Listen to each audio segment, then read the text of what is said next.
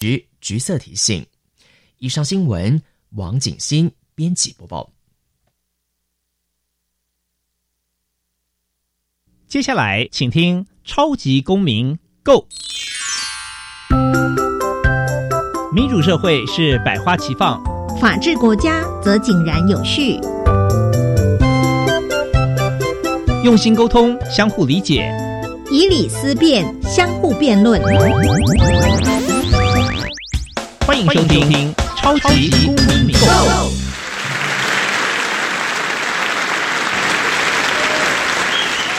各位听众，欢迎收听《超级公民购》。本节目是由教育部委托，由国立教育广播电台与财团法人民间公民法治教育基金会联合制播。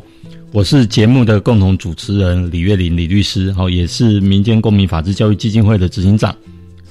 那么，呃，先跟各位亲爱的听众朋友介绍一下，民中民间公民法治教育基金会长久以来是以这个民主基础的系列，还有公民行动方案。两大的这个出版品，或者是说他要的这些活动哦，作为核心，我们目的呢是要培育未来的公民具备法律价值跟思辨的能力。我们非常的期待呢，下下一代我们的年轻一代有能力呢，能够积极的参与，而且能够呃关心我们身处所在的这个民主社会的这个运作。哦那么基金会我们也非常的长久以来也非常的关心校园的辅导辅导管教的议题，啊，也发展了很多相关的论述跟出版品。那么每年呢，基金会也会固定的举办全国性的这个公民行动方案的竞赛。那么我们非常鼓励老师们带着我们的同学们，对于周遭的事物，啊，社区也好，学校也好，哈，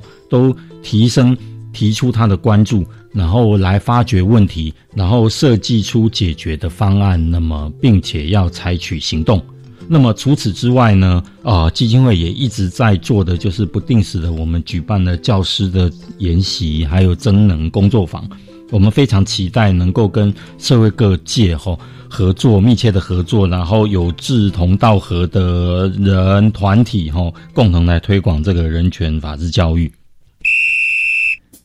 小小公民停看听，在这个单元，我们将会带给大家有趣而且实用的公民法治小知识哦。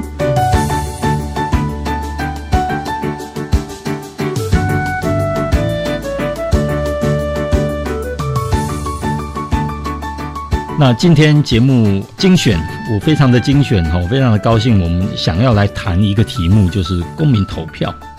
那我们来谈谈，我们最近选举刚过哦，那所谓的这个九合一大选啊，什么什么什么的，那有一个非常呃非常热的一个名词，就是公民投票哦。那么我们今天就来谈谈公民投票。那么公民投票呢，简称公投哦，也就是依据这个宪法，我们宪法的精神，主权在民这样子的原则哦，那来。确保国民的直接民权这样子的行使，由整个国家或者是地区的这个全体人民来投票决定某些问题，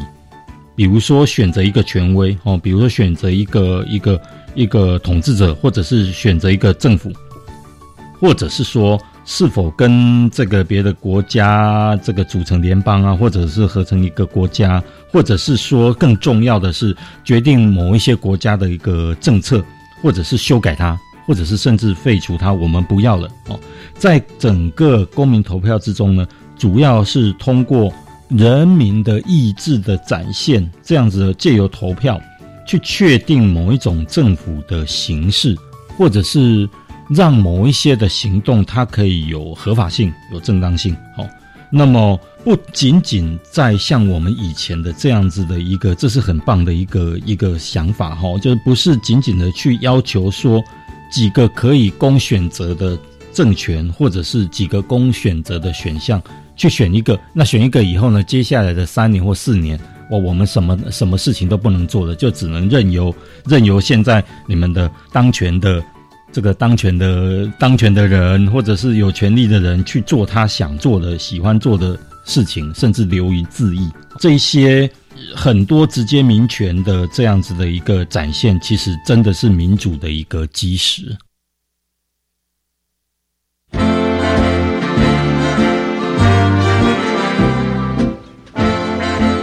民咖啡馆，倒杯咖啡，跟我们一起在公民咖啡馆分享近期最具代表性的公民时事。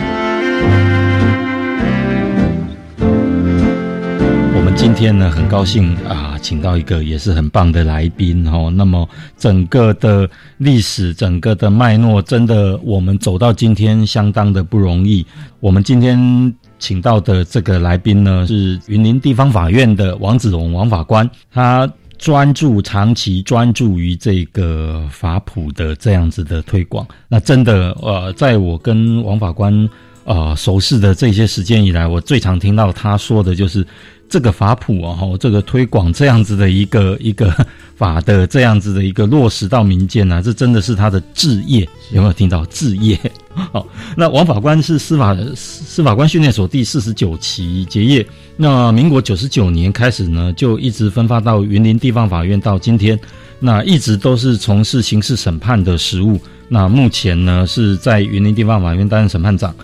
法官曾经也是职业律师，哈，那在实务界呢有非常非常丰富的经验。那么中正大学法律研究所毕业，那这些呢都是法官非常非常有底子的这样子的一个。经历然后学经历，但是呢，我更要跟大家分享的是，我们今天的来宾，呃，王法官呢，啊，他也是呃这个苹果日报的这个专栏作家哈。那么他长期的对于新时代或者是新的传媒或者是新的观念，要怎么样引进我们这样子的一个呃新的一个呃，你说司法改革也好，或者是司法上面的倡议也好，或者是司法更贴近人民也好，这个王法官都有独到的一个见地。那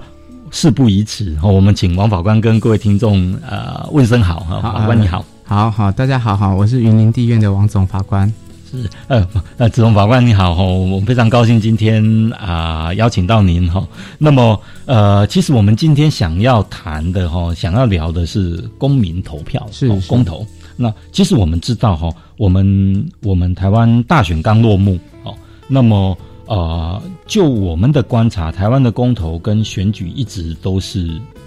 都是结合在一起的啦。哈，那公投绑选举，公投绑大选等等的啦。后，那么呃，其实呃，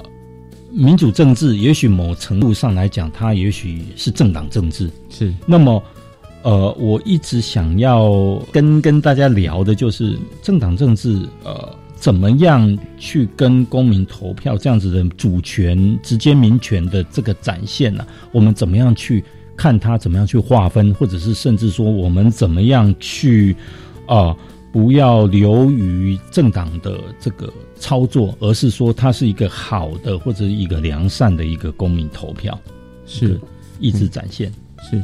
呃，我我我想哈，就是说。应该是回到，就是说，在于为什么会有公投这样的制度哈？其实当然就是说，如同最早在一开始是直接民主嘛哈。那当然就是说，随着人的多起来之后，一定变成代议政治。好，那代议政治呃不是不好哈。各国其实先进国家都是代议政治，但是代议政治它就是会呃不管这些呃所谓的代议是像我们这立委了哈，可能他会比较没有办法听到那么多基层人民的需求。好，所以其实很早很早就有在倡议公投法了。好，那后来当然公投法出来之后，呃，他其实希望能修正哈，修正一些代议制度的流弊哈，就是说当有些对有些意见是民众想要的，好，那他是透过公投来一个体现。好，我觉得这个还是回到说公投他这个精神，我还是肯定的啦。好，那当然就是说公投它其实某程度它还是在目前代议政治的以外的一个补充制度，我觉得从这样去想会比较好。嗯嗯嗯。台湾，我们在我们国家哈，台湾选举史上总共有比较大的一个三个比较大的一个公投，然后印象中，啊，零四年的时候有一个防御性的公投，那么啊，零八年的时候有一个呃入加入联合国的或或者反联的这样子的公投，那今年呢，今年非常的这个热闹，然后百花齐放。也许我们等一下可以跟子龙法官好好的来分享一下，呃，这个今天今年有十个案子的公投。好，那么我们先我们先聊一下，我们先聊一下说整个整个大环境。以子龙法官您这么精准的这个社会观察哦，这十五年当中，您觉得其实各个社会层面的这样子的一个转变，然后台湾的立法者也好。台湾的执政者也好，甚至于台湾的人民也好，我相信大家都是慢慢的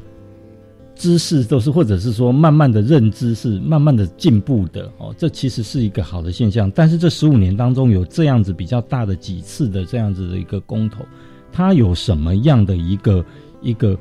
呃值得提出来分享、值得观察的一一些现象？嗯，是，特别是转变。是我我我觉得应该就是说。从呃到今年，就我们发现公投 公公投案琳琅满目哈。哦，对，没错，就是说，那当然呃，其实我们呃虽然不是谈选举，但就是我们也看到说这样的一个案量哈，跟包含原来结合的呃这个原来县市长选举会当当天其实选务非常的爆炸，好，非常的爆炸。那你会发现人民从很想要这个权利，到这个权利给你了哈，嗯，那到怎么用？哦，其实。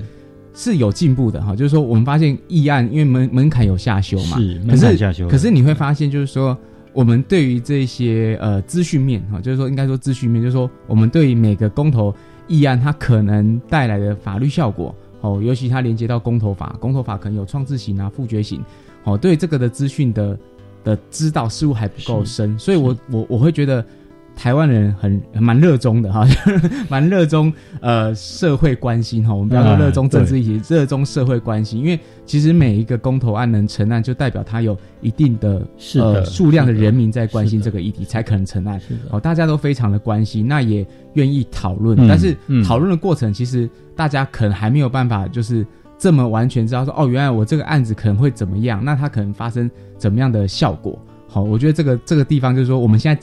接触的容更容易了，门槛降低了，但是我们对它将产生怎样效果，以及它可不可能有你想象中的效果，这一点恐怕还有待更多的推广 哈，有待更多的推广是。呃，方才子龙法官有分享到的哈，就是门槛下修的这个部分哦，这个部分其实呃，我我来跟各位听众介绍一下，就是。其实这个是去年的十二月的时候的公投法，公投法的这个公民投票法的修正了哈，年龄下修到十八岁了。好，那提案的门槛本来是百分之五，也下修到百分之一点五。是，那么通过的门槛本来是双二一改成简单的多数决。哦，啊，有效票达这个全国性公投，全国性的总人数总投票人数的四分之一就可以了。哦，是，那么。这个是非常的、非常的呃，我不晓得怎么讲，然后就是非常的、非常有趣的一个，有或者是说非常具体落实的直接民权的这样子的一个展现。那么，当然十一月二十四号的这样子的一个公投，有有这么多的案子，子龙法官刚刚刚也提到的一个非常非常有意思的一个一个观察哈，一个现象就是，呃，我也想跟您就分享的就是呃，大家。对于这些的议题，哦，对于这些议题，他到底认识的程度是怎么样？大家讨论的热情也许是有的，哦，但我们怎么样去对于这些议案呢？对于这些公投案有更多的一个一个认知？这这其实某程度也牵牵涉到一些我们的公民教育啊，也跟我们的法治教育。对，是。那其实这好像提到这边又绕回到法治教育。对，但是我们今天是公民咖啡馆。对对对，万不万变不不离其中了哈。那就是其实还是一样，就是说每一个公投的资讯，我们怎么去取得哈？那人民喜欢或者说民众喜欢怎么样的阅读形式哈？这其实是呃，如果我们就讲政府的权责好了，是。这呃，如果我记记得没错，这可能是中选会的权责了哈。就是说，我们是不是可以用比较是官方版版的懒人包？哈，就是说呃，就但不是像赖这样长辈图哈。就是说 呃，懒人包，那它可能是会提到这些的重点或特征，那或是它这个议案它的来龙去脉。我们用比较有趣的懒人包来介绍这样的一个议案。那那这样的议案的传播，可能可以透过脸书啊，透过赖的去，现在很多国家官方都有赖的这个的赖账号嘛，用这样出去会不会让呃即将要即将要去呃这么积极想参与公投的人，他有更多的一个资讯哈会比较全面哈。嗯好，而也比较好，因为可能在我自己的生活经验，我在过程中会收到一些长辈图哈。那这长辈图他在讲的，他在讲的，呃呃，他在讲的一些公投案哈，我们我们今天不讲特别哪个公投案，就是说他讲的公投案可能内容可能跟我这去看中选会公告主文就不太一样。是好，那第二个就是我们常常其实回到我们自己司法，常常讲说判决要白话文哈。那其实这是大家发现 对，我们等发一下再好好对聊一下发现这个问题是会有这个问题啦，哈，就是说公投主文是不是可以再白话一点？哈，是应该是这样说。嘿那其实这个也也也牵涉到说，子龙法官这样一提，我们也就可以看得到说，法普真的是很重要哦，很重要。那以这一次的这样子的一个十个琳琅满目的公投案为例，它是一个社会活力的展现呐，哈，当然没有错。那展现之外呢，我们怎么样能够更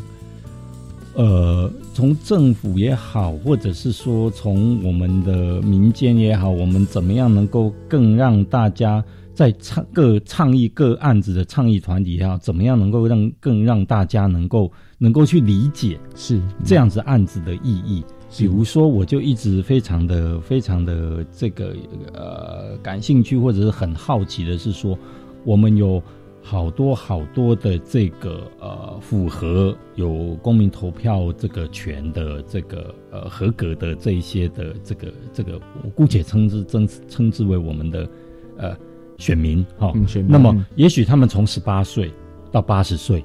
那我们的这些议案呃怎么样能够让他们能够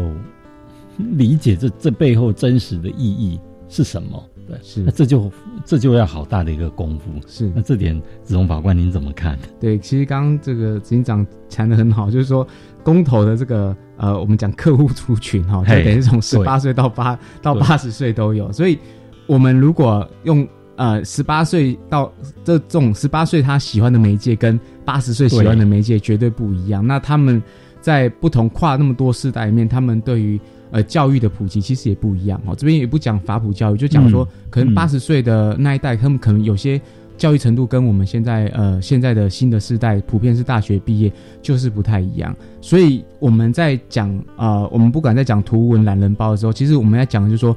政府提供资讯，哈、这是一个政府提供资讯的行为。是政府提供资讯，其实它必须要克制化，好、是它依据 他必须啊依据重点对对依据不同的族群给他适当，但我们前提都是确保你的讯息是正确的，而不是先预设立场是的。好，就是说我们提供这提提供的这个资讯必须就是要克制化，嗯。我们要依据不同的族群是设计不同的传播媒介。好，你说八十岁的呃的老人家，你你可能用你可能用这个脸书，可能没有更没有那个账号了哈。你说赖他可能不见得有看，哎、可是如果你透过比如说呃各地的这种呃产销班啊、邻里长哈呃去讲或去说，就是说我们还是回到就是说这件事情我们要不要花成本去做啦？如果我们觉得它是重要的哈，如果公投我们觉得它这个是真的很有意义，权力还到人民手上的时候，那我们就得花成本去做，而不是说每次都要少量的成本，当然我们又希望很大的效果。是那每次是这中间就会有很多执行面的落差。嗯好，我我的想法是这样。当然，或许会有一些比较比较批评的声浪，或者是检讨的声音，会觉得是子荣法官刚刚提到的这个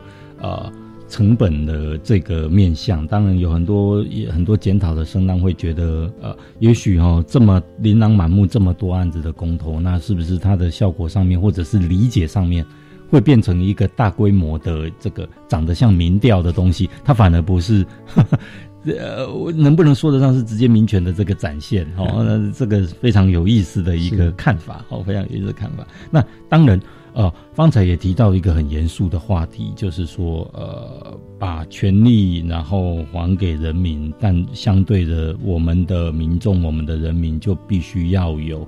这样子的一个能力，可以去思考，可以去明辨，哦，可以去选择，或者是说可以去采择一样一个一个立场，哦，一个立场。那呃，这也许说不上是法普，但是它它其实也是某程度也是法普的这个根基啦。是啊，是是。那么接下来呢，就是非常有趣的问题，就是说这样子的一个呃，这样子的一个呃公投，好、这样子的公民投票，它背后把权把权力还给交给人民这样子，它背后还有没有一些其他的我们我们觉得有意思的地方？比如说，呃，正义，比如说呃，他的他的这个呃，他对于某些议题，其实我自己观察到的，然后也许他会有一些嗯程序正义在里面，也许他会有一些分配正义在里面。也许他会有一些匡正正义在里面。那么，呃，我很想听听，就是从事法普置业这么多年的呃子龙法官，您对心目中对正义的这样子的一个内涵是什么？其实我看到的，我们这十个案子，其实某些程度我们都可以把它看出里面的一些核心，都都是一些正义元素的某些正义元素的实现。那我们现在先谈一下，呃，您心目中的正义的内涵是什么？然后。呃，接下来下一段，我们再来好好的聊一聊这这这一些我们在公民投票直接民权的展现里面，我对于正义这个内涵怎么样做？哎呀是我我觉得正义这个呃理解它是正是从年轻到不同的世代都有不同的面貌跟想法了哈。那其实正义对我来说就是一个思辨哈，因为它一件事情它可能本质上他有太多看事情的角度哈。例如前几年有一个呃。窃贼闯入家里，哈，那一个勇夫，哈，一个是，那为了要捍卫他的怀孕的老婆，老婆，那他把对方给造成他那个死亡，哈，那那到底哪一个是他为了保护家人的时候，这种情况下，从这一点来看，会觉得怎么这当然合合理呀，因为他已经在整个人侵入家中，那他老婆还怀孕，他也不知道对方是怎样的情况，可是你又从结果来看，又觉得说。那你就可以做的这么超过吗？哦，所以说，其实每一件事情，我们可以很简单说啊，正义就是是非曲直。但是，反而在我的角度来看，就是每一件事情都有它的原因，那跟它的面相。所以，正义是思辨，它没有办法定义。嗯嗯嗯嗯嗯嗯嗯，非常嗯非常精辟。正义其实是思辨，其实没有错。我们原本的核心精神也没有要去定义它。对好，那非常谢谢子龙法官精彩的分享。我们先进一段音乐，然后音乐中呢，我们大家来回忆、回想一下刚刚的子龙法官的分享，然后我们思考一下，想一想啊。正义的这样子的一个实践，我们透过我们今天挑的这个非常有趣的议题——公民投票哦，这个公投意志的这个展现。然后在音乐广告之后，我们下一段公民咖咖啡馆的第二段节目，我们再来进一步再来谈一谈对于这一些的一个一个历史脉络以以下，然后正义它到底它的实践是什么？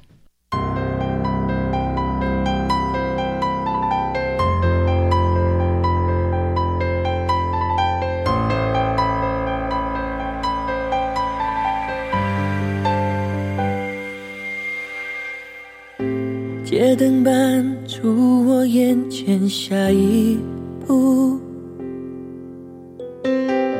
拉长的影子，嘲弄的回顾。电话亭仍留着你的话，一句话掉一滴泪。今晚的我会是如何入睡？疼痛的表情竟是没有情绪，原来最残忍的画面可以甜言蜜语。我不懂得如何更爱你，影子讽刺的跟着我难分难离。原来最孤单的是我还是那么想你，原来最悲哀的是我不能面对自己。你收的干净，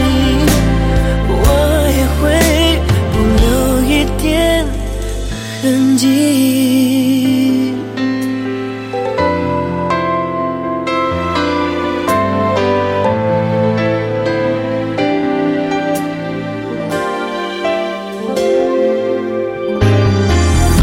说故事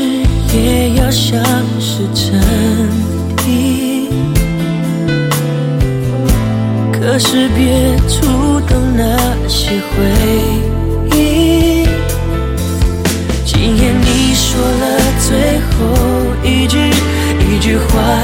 一滴泪。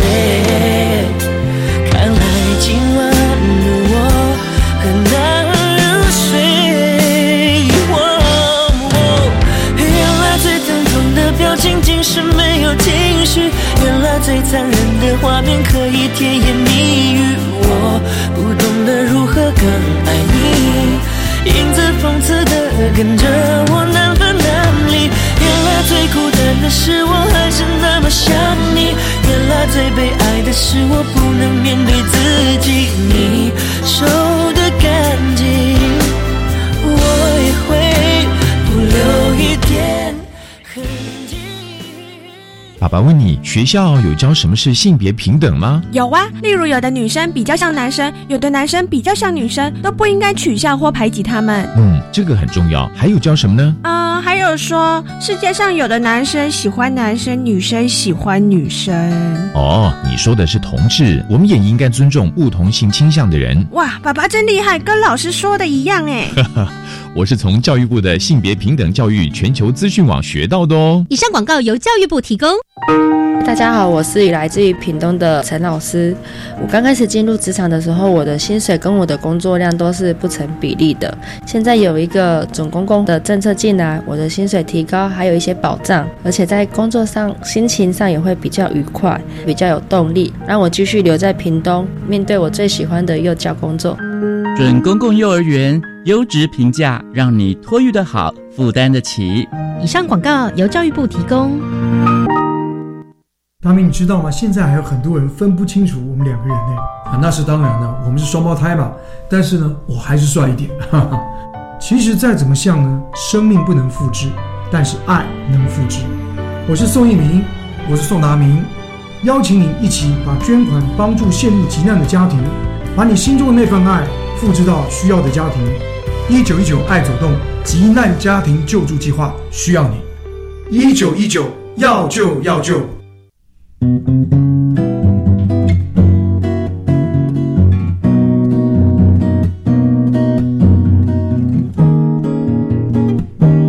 是苏命苏米恩，你现在收听的是教育电台。哦，朋友们，就爱教育电台。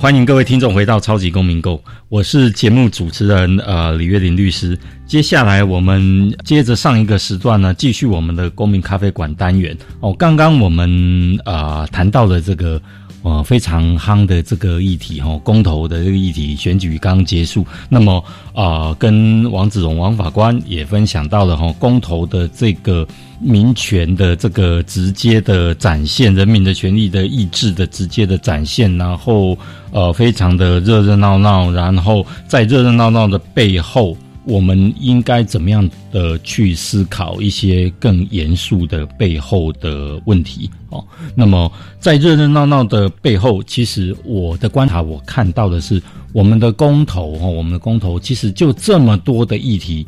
呃。一个非常有趣的一个现象，就是当我们的这些提案或者是我们的这些结果哦投出来的结果，或许它有跟某一些的价值或者是某一些的原理、原则、基本的原则不一样的时候，我们怎么处理这个问题啊、比如说我。我们举三个例子好了，一个就是呃，比如说我们这次的公投议题里面有一个关于啊、我们大法官会议解释里面七百四十八号解释里面的一个这个关于同性婚姻的这个呃问题。当然，这个议题在我们的社会上讨论的非常的这个呃非常的两极哦，非常两极。那呃各有各的道理哦，各有各的道理。那这是一个社会。社会活力的展现，然后大家大家把意见都通通讲出来哦，这都可以辩论哦，这都这都可以好好的讨论的。那当七百四十八号的这个解释揭揭示了这样子的一个宪法未接的这样子的一个原理以后，那么当我们的公民投票的这个结果是啊、跟这个似乎是有又仍然有那么一点差距的时候，我们怎么处理这个问题？哦，是，或者是说，另外还有一个问题，就是关于我们的这个以核养绿的这个问题。哦，那当然了，我们的能源政策、我们的核能电厂等等的这些问题，我们到底是不是要呃替代能源？我们到底怎么处理？我们是不是真的是需要这样子的一个呃所谓的干净的能源等等的？这个议题也是也是足以让大家非常非常的呃伤脑筋啊，耗费思量。那另外还有第三个议题，呃。呃，我们最近新闻也看到的哈，关于这个是不是开放这个呃核灾食品，然后福岛的核灾食品的这个进口的这个事情，那这个会不会衍生演化成说另外一个呃在 WTO 这边在国际世界贸易组织里面的一个一个一个事件或者一个话题？当这一些呃。公民投票公投以以后的这个结论，我讲的是结论哈，结论跟这个某一些的价值或某一些的原则不那么一致的时候，这样子发生冲突的时候啊，怎么处理哦？或者是它背后我们应该用怎么样的一个一个心态来看它？其实这个我非常喜欢公民咖咖啡馆这个单元，就是这个可以来听一听大家的这个不同的意见。这个问题我们就呃请子龙法官这个非常。务实的这个法普的置业者哈，来来来分享一下，您怎么看一下？看我刚刚提到这三个价值的这个落差的这个问题。好，谢谢执行长哈，就是说，呃，我们不可否认，就是说，像刚刚执行长在上一段节目有提到，就是说，哎，好像有一种说法是说，这个公投是个大型的，花十几亿的一个民调哈，民调哈。那当然，这种讲法当然是大概是一半对一半错了哈，就是说，所谓。对对的地方就是说，当当然公投是一个时段下的民意展现，好，这确实是这样，好，毕竟，呃，就像大家知道，就这次公投它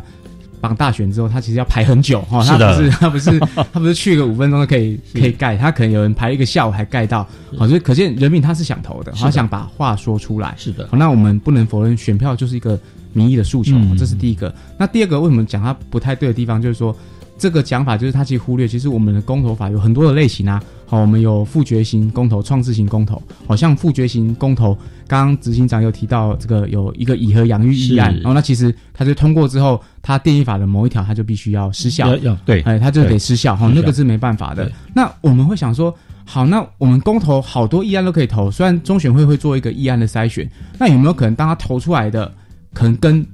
我们一些所谓的普世价值可能有冲突的时候，好，就是说，甚至我们刚刚讲到上段节目讲的正义的时候，我们会不会忧心公投它会沦为多数暴力？是的，好，我我想这个隐忧是不可能没有的哈。那这时候，呃，因为我是学宪法跟行政法出身的，就是说我给拉回来，就是说，其实，呃，我们所有国家的权利或人民的活动，我们其实都必须在宪法的架构下去去去设定。好，那我们。宪法，大家当然就是不会不是从天上掉下来的礼物哈，它宪法会长成像现在的样子，它有人民的基本权利，有政府的这个分权架构哈，这些章节是呃努力的结果了哈，是呃从外国他可能有些流血流泪哈，这奋斗出来争取来的奋斗出来的奋斗出来结果，所以宪法的框架其实是在公投之上，好，所以我们会听到有一种说法说啊，怎么可能公投效力会低于宪法？那当然。我们除了说我们必须要回到，就是 还是在法普这一段路努力以外，其实就是说我们有一个宪法，那我们还有个大，我们还有一群大法官，对，好作为这个宪法价值的解释跟守护者，好，那其实就是有时候在匡正一些多数的多数民意可能有背离一些普世价值的时候，做一些事实的修正，好，做一些事实的修正，这是第一点。那第二点就是说，其实呃，有些议案可能，例如刚刚既然已经提到以和养绿了，哈，就是说 呃。还是我回到我一直常常在强调，就是说，呃，我们这这次的这个公投议案，有些可能是比较容易理解的，可是有些它其实代表了不是一个简单的一个 yes or no，对，它它可能还要把整个产业链或甚至呃连接到，可能有会连接到像那个核呃那个核实哈，就是福岛的核实，那已经涉及到整个地区性跟全球性的产业架构哈，WTO 产业架构，所以其实。人民到底有多少资讯才可以做出决定？哦，这个是我们在看待公投议案必须审慎面对的哈。尤其是呃，就像我是法律专业，可是你问我能源，我可能一百一十伏特跟两百二十伏特都分不太出来。好，那缺电与否的问题等等的，或者说这些替代性能源产生的制造成本，其实除非是真的是很内行人，不然其实我可能不同去搜寻一件事情，自就我自己个人，就是同一件事情可能有好多种解读的时候，就有不同片面的资讯哈。所以我还是回归到，就是说我不是责怪提案的人，而是说作为一个选务机关，尤其政府，它其实必须有责任的，好把整个资讯用更各种不同好的呈现方式，好给公投的人，好给消费者，好，我觉得这个还是蛮重要的。那。呃，所有的国家的权利的行使，哈，不管立法权呐，或是人民公权的公投权的行使，其实，在宪法框架下去是不太能突破的。当然，除非有一种例外，就是说，当我们今天觉得这个价值已经是远远是大家一致想要的，那我们可能就会启动修宪的程序。嗯好，如果是那种情况下，好，如果是那种情况下，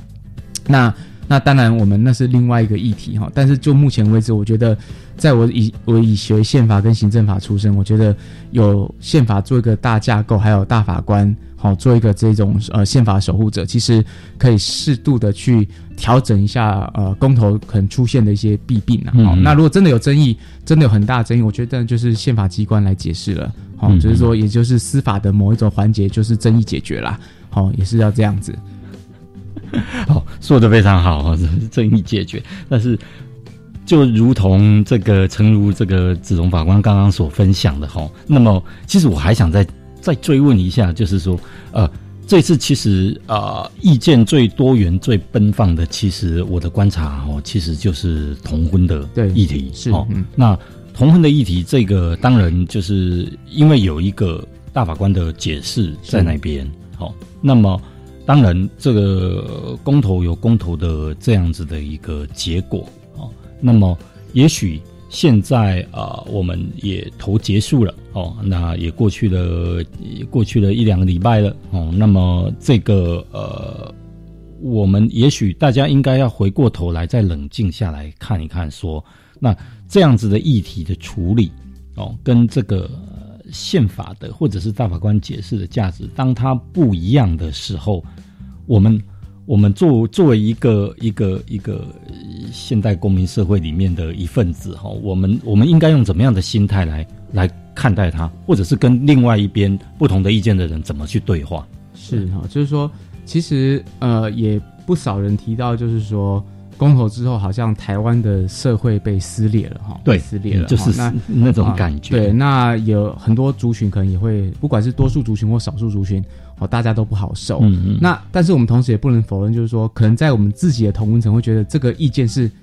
大家都接受的，应该是放诸四海皆准。可是，在另外一群的同温群，可能就未必不是这样。哎，那那我们不能马上就说啊，你们另外一群都是。哦，可能都是非我族类，非我族类哈，其心必诛，或者说非我族类就是智力未开。对，我觉得如果老师用这样的方式是不可能达到共识的。那要达到共识，一定就是对话哈，嗯，对话哈，因为大家都生活在这片土地上，你不会今天十月二十四号投完之后，明天我们就离开这片土地。大家既然在这片土地上，就还是有很多事情是可以用共同的语言或共同的努力去达到更多的基础。那其实某程度也代表。这个社会其实还需要一些时间去消化。好，其实我觉得，嗯，我们社会在这次的选举之后，其实需要去消化这些议题。您的意思是修复吗？对，也是 修复啦。好，也就是修复。哈，去修复也是消化。那同时也可以做自我的形式。哈，就是说，或许或许在一些政策的宣导或这些理念传达上，是否大家有没有什么方法是用了？不对了，嗯，好，会让大家对方可能听不进去，好，最后好像变成拳拳到肉，好，互相伤害，好，好，好，那我我觉得这不是好事了，哈，因为毕竟这片土地还要继续走下去，嗯嗯嗯嗯，对，非常好。接下来其实有意思的是说，我们想聊一聊这个子龙法官也有相当的体悟跟研究的这个外国的一个公投的案例，哈。二零一六年，不晓得各位听众有没有印象？二零一六年哦，呃，世界上大家无比的惊讶的一个英国脱欧公投，好，到现在已经快要满两年了。那我们也知道，英国历经的那几个首相，那么啊，脱欧，我每次都看到新闻报道里面、国际新闻里面，他们的这个国会里面这样子的一个辩论，甚至于社会的这个两代的这个年轻的世代跟年老世代的这个分裂。哦，那么啊，跟台湾这一次的一个公投的这个议题上面的一个这样子的一个两边的互相的这样子的一个一个辩论，然后激荡哦，或许有那么一点点的这个相似啊。哈，那么呃，我想听听看子龙法官跟我们分享一下这个英国的这样子的一个公投哦，这个他你的观察是什么？或者是说他给我们怎么样的一个一个借借鉴哈？或者是说它显示了一些什么样的一个一个背后的一个现象，我们可以去学习，或者是我们可以去警惕，或者是我们可以去我们可以去理解说哦，原来是这个样子的。是是哈，呃，谢谢执行长哈，就是说呃，英国的脱欧公投其实也非常有趣哈，因为其实。当投之前，就是说，刚好呃，也也从一些平面媒体哈，或是一些比较是呃国际的一些频道会看到，就是说，当地人好像都是非常的想要脱欧的哈，哦，他们就是沸沸扬扬，那也不断的强调加入欧盟之后带来的坏处，对，好，不强调好处了，就是带来的坏处，好，然后包含什么经济啊、失业什么，全部都一股脑好像都变成一个出口，好，然后但是当真的投完了之后哈。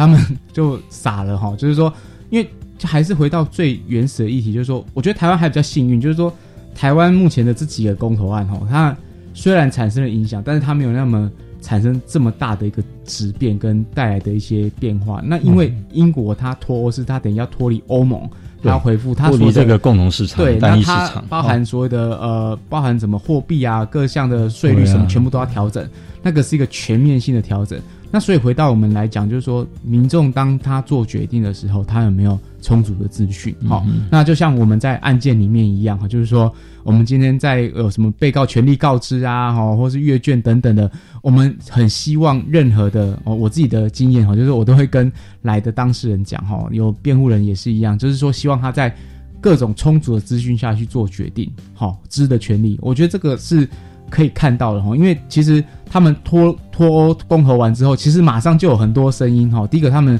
呃经济的震荡就非常大，然后就马上很多公益说，其实他们当时没有这样想，好就开始有一票人出来说他很后悔，好就 有对对确实，可是有些有些事情有些事情可能不见得有后悔药可以吃哈哈，就是走了这样做这样决定，可能就没办法回头了。是，我我有时候感觉是这个样子，所以我觉得回到我们国家来说，就是说呃。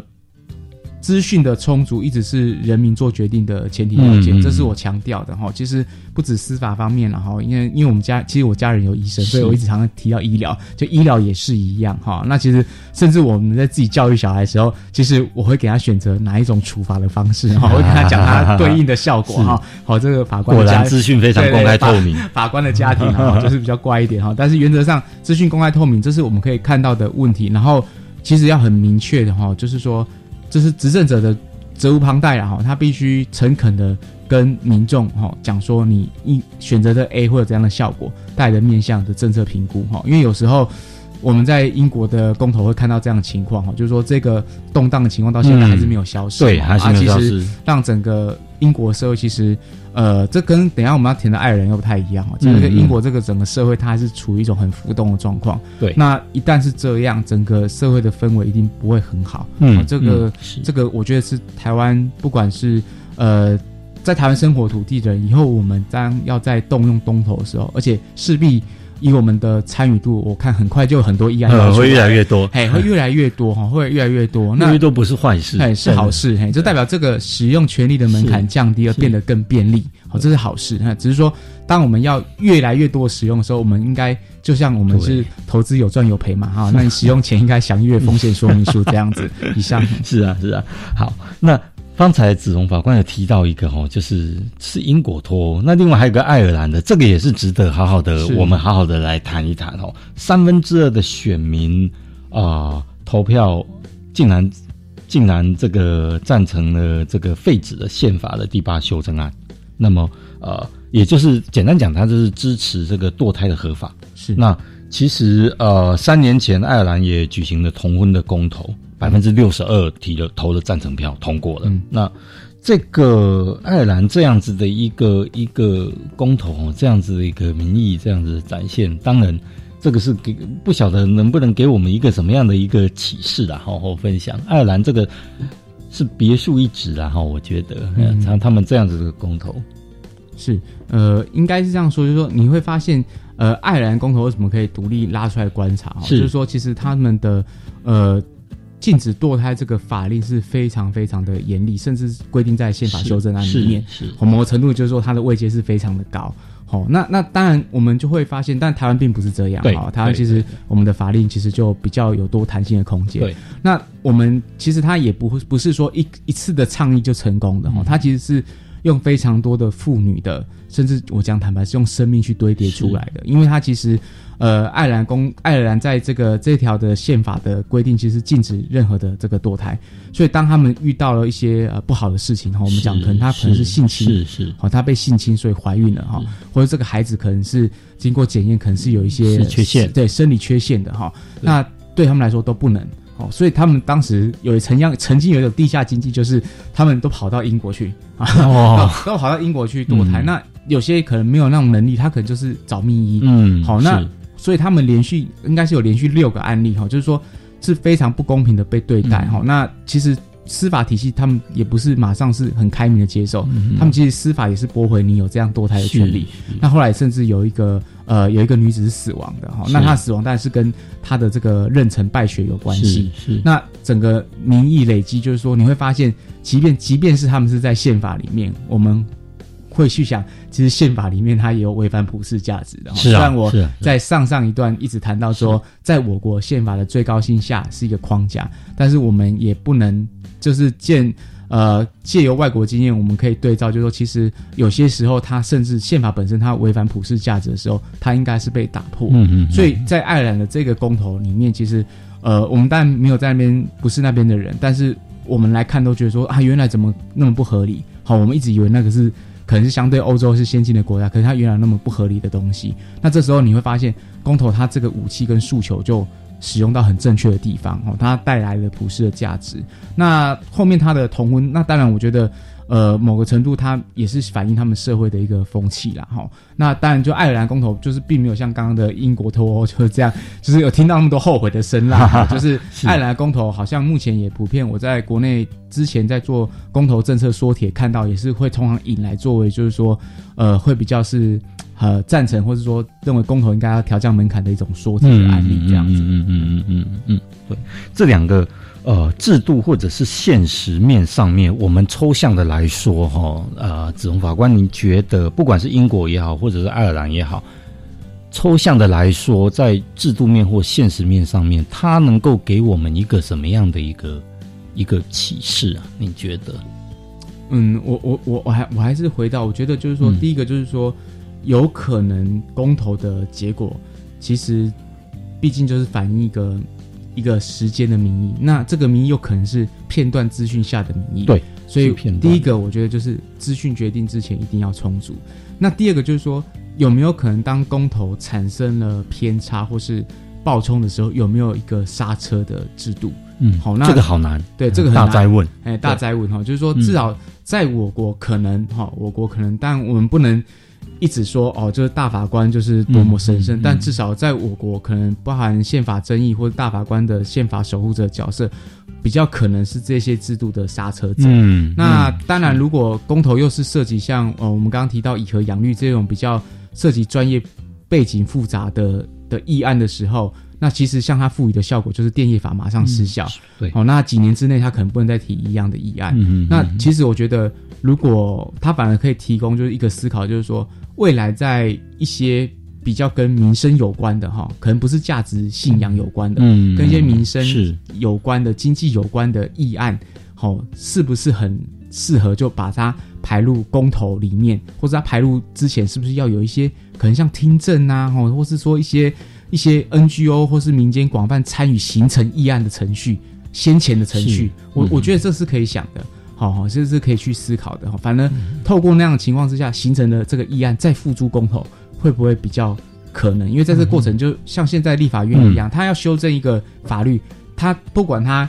呃愿意或不愿意，他一定要开公听会啊。对好，那公听会就有很多的，他会广邀很多焦点团体或是代表意见来谈，那不会只是一面倒说你就好棒棒，哦嗯就是说有嗯很多意见就会行说。我觉得未来这样的程序是可以设计的、啊，嗯因为我们是念法律的，会希望说在法治面哈，人总是会改变，但是让制度可以比较永流传。嗯嗯嗯嗯嗯，哇，那这样子说来，真的是，其实我的我的感想啦，哈，就是这一次我们这么热热闹闹，或者是沸沸扬扬的一个一个公投，那当然也大家也觉得也铺露出了些许的一些问题，不管是一些您说是瑕疵也好，或者是说啊，让我们能够反思、能够反省的契机也好，哈，这其实呃。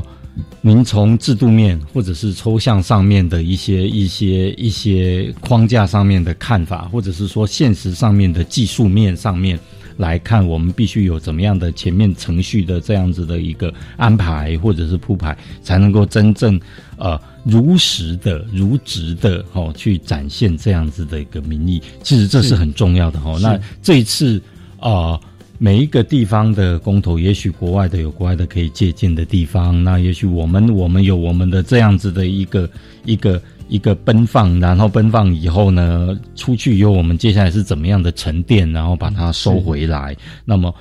公民投票，其实话说回来哈，直接民权的展现，然后呃，我们到底应该用怎么样的一个一个？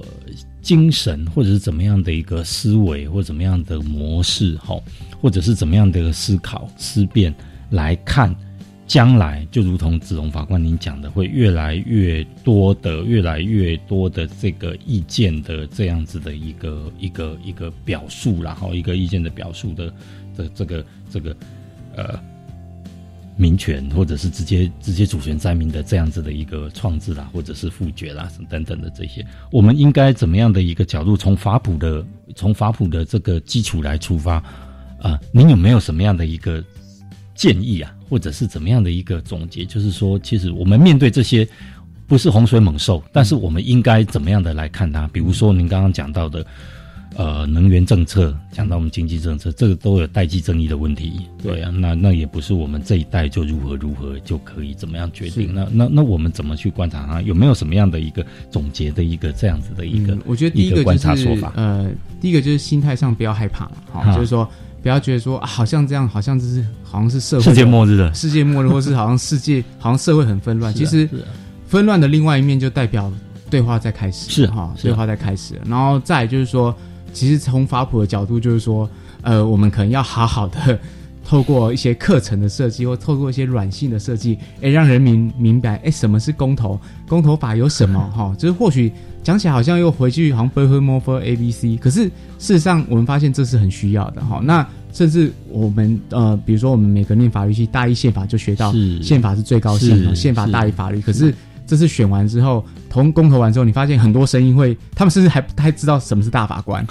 就是说，好，但我们一直在强调说，我们不是在嘲笑人民，只是说，我们会发现他们需要我们伸出橄榄枝，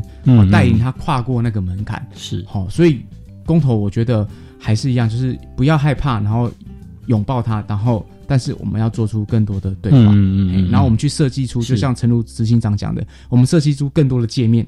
让大家都可以。可以附着进来，哦，可以翻转这个界面。我可以过去，你也可以过来。对，哦，应该是这个样子。对，开启这样子的一个对话，然后真正的能够认知啊，哈，或者是认识，然后这个立场，哦，而不是就是，而不是跟着风向。是，是是是。坦白讲，对。不过课程设计倒是。还是蛮难的，是，对，这是这是我们大家每个人的每个人的挑战啦，是，真的真的好。今天非常谢谢王子荣王法官来给我们分享这么精彩的一个呃关于公民投票的这个社会观察跟一个一些一些看法一些一些形式哈。那么呃其实。啊，这么多年来，民间公民法治教育基金会其实一直在做的，一直想要扎根的，其实也就是这个，跟跟这个王法官的置业其实是一样的哈，一样的，我们一样的方向，就是我们希望说能够，呃，从法普的这样子的角度出发，然后我们倡议了我们这一些的一个行动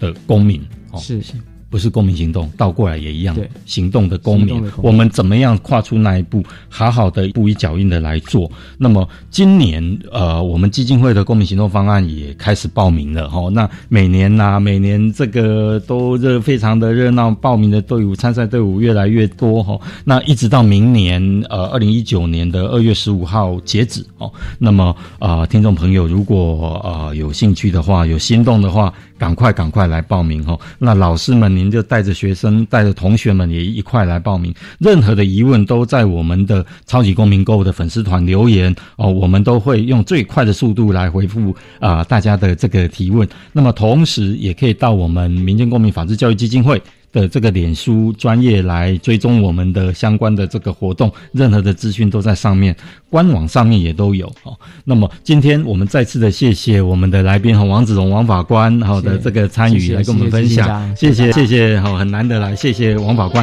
学习思辨的智慧，散播正义的种子。超级公民购是由教育部学生事务及特殊教育司